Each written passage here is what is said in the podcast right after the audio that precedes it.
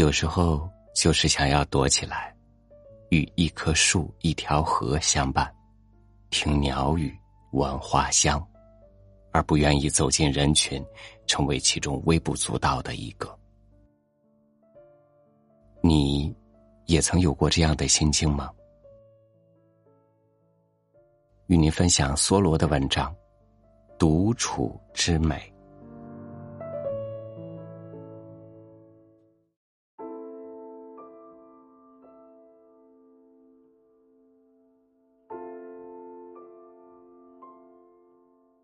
在这美妙的黄昏，我的身心融为一体。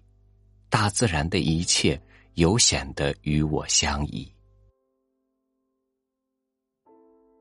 夜幕降临了，风儿依然在林中呼啸，水仍在拍打着堤岸，一些生灵唱起了动听的催眠曲。伴随黑夜而来的，并非寂静，猛兽在追寻猎物。这些大自然的更夫，使得生机勃勃的白昼不曾间断。我的近邻远在一英里开外，举目四望，不见一片房舍，只有距我半英里地的黑暗的山峰，四周的丛林围起一块属于我的天地。远方临近水塘的一条铁路线。依稀可辨，只是绝大部分时间，这条铁路像是建在莽原之上，少有车过。这儿更像是在亚洲或非洲，而不是在新英格兰。我独享太阳、月亮和星星，还有我那小小的天地。然而，我常常发现。在任何自然之物中，我们都可以找到天真无邪、令人鼓舞的伙伴。对于生活在大自然之中的人们来说，永远没有绝望的时候。我生活中的一些最愉快的时光，莫过于春秋时日阴雨连绵、独守空房的时刻。人们常常问我。你一个人住在那儿，一定很孤独，很想见见人吧？特别是在雨雪天里。我真想问问他们：我们赖以生存的地球，不也是宇宙中的一叶小舟吗？我为什么会感到孤独呢？我们的地球不是在银河系之中吗？将人与人分开，并使其孤独的空间，又是什么？我觉得使两颗心更加亲近的，不是双腿。试问，我们最喜欢逗留何处？当然不是邮局，不是酒吧，不是学校，更非复食商店。纵使这些场所使人摩肩接踵，我们不愿住在人多之处，而喜欢与自然为伍，与我们生命的不竭源泉接近。我觉得经常独处使人身心健康，与人为伴，即便是最优秀的人相处，也会很快使人厌倦。我好独处，迄今我尚未找到一个伙伴能有独处那样令我感到亲切。当我们来到异国他乡，虽置身于滚滚人流之中。却常常比独处家中更觉孤独。孤独不能以人与人空间距离来衡量。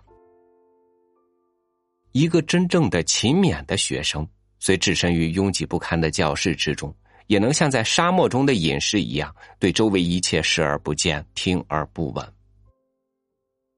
整天在地里除草或在林中伐木的农夫，虽只孤身一人。却并不感到孤独，这是因为他的身心均有所属。但一旦回到家里，他不会继续独处一方，而必定与家人、邻居聚在一起，以补偿所谓一天的寂寞。于是，他对此感到不可思议。学生怎么能整天整夜的单独坐在房子里而不感到厌倦与沮丧？他没能意识到，学生尽管坐在屋里，却像他在田野中除草，在森林中伐木一样。社会已远远背离“社会”一词的基本意义。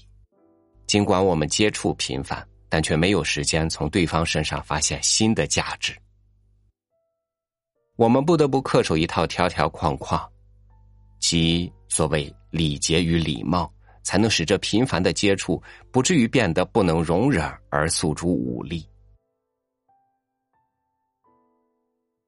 在邮局中，在客栈里。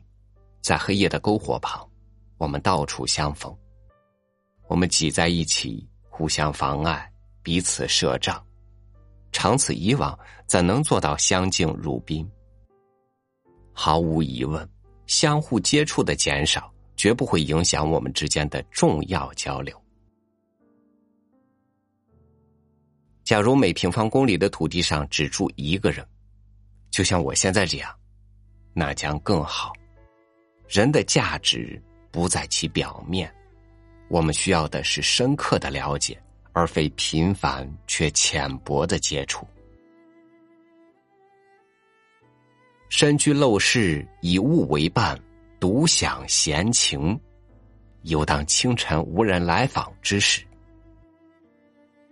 我想这样来比喻，也许能使人对我的生活略知一斑。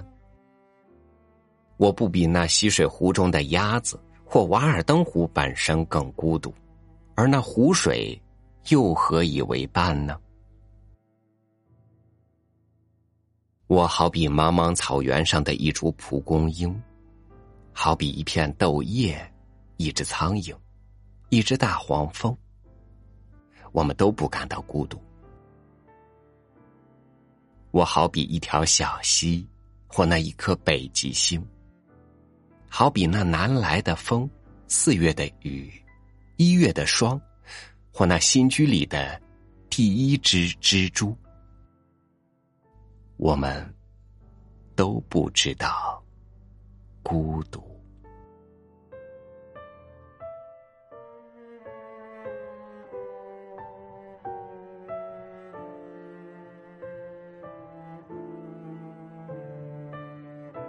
人与人的关系在于体现互相的真正价值，而绝非仅仅因为寂寞。每个人都是一株别样的花草，因为绽放出不同的姿态，整个人类的花园才五彩缤纷。所以，有哪一朵花会特意的去恭维另一朵，或者哪一朵花会因为自己的独特或独处而感到孤独吗？好，感谢您收听我的分享，欢迎您关注微信公众号“三六五读书”，收听更多主播音频。我是朝雨，祝您晚安，明天见。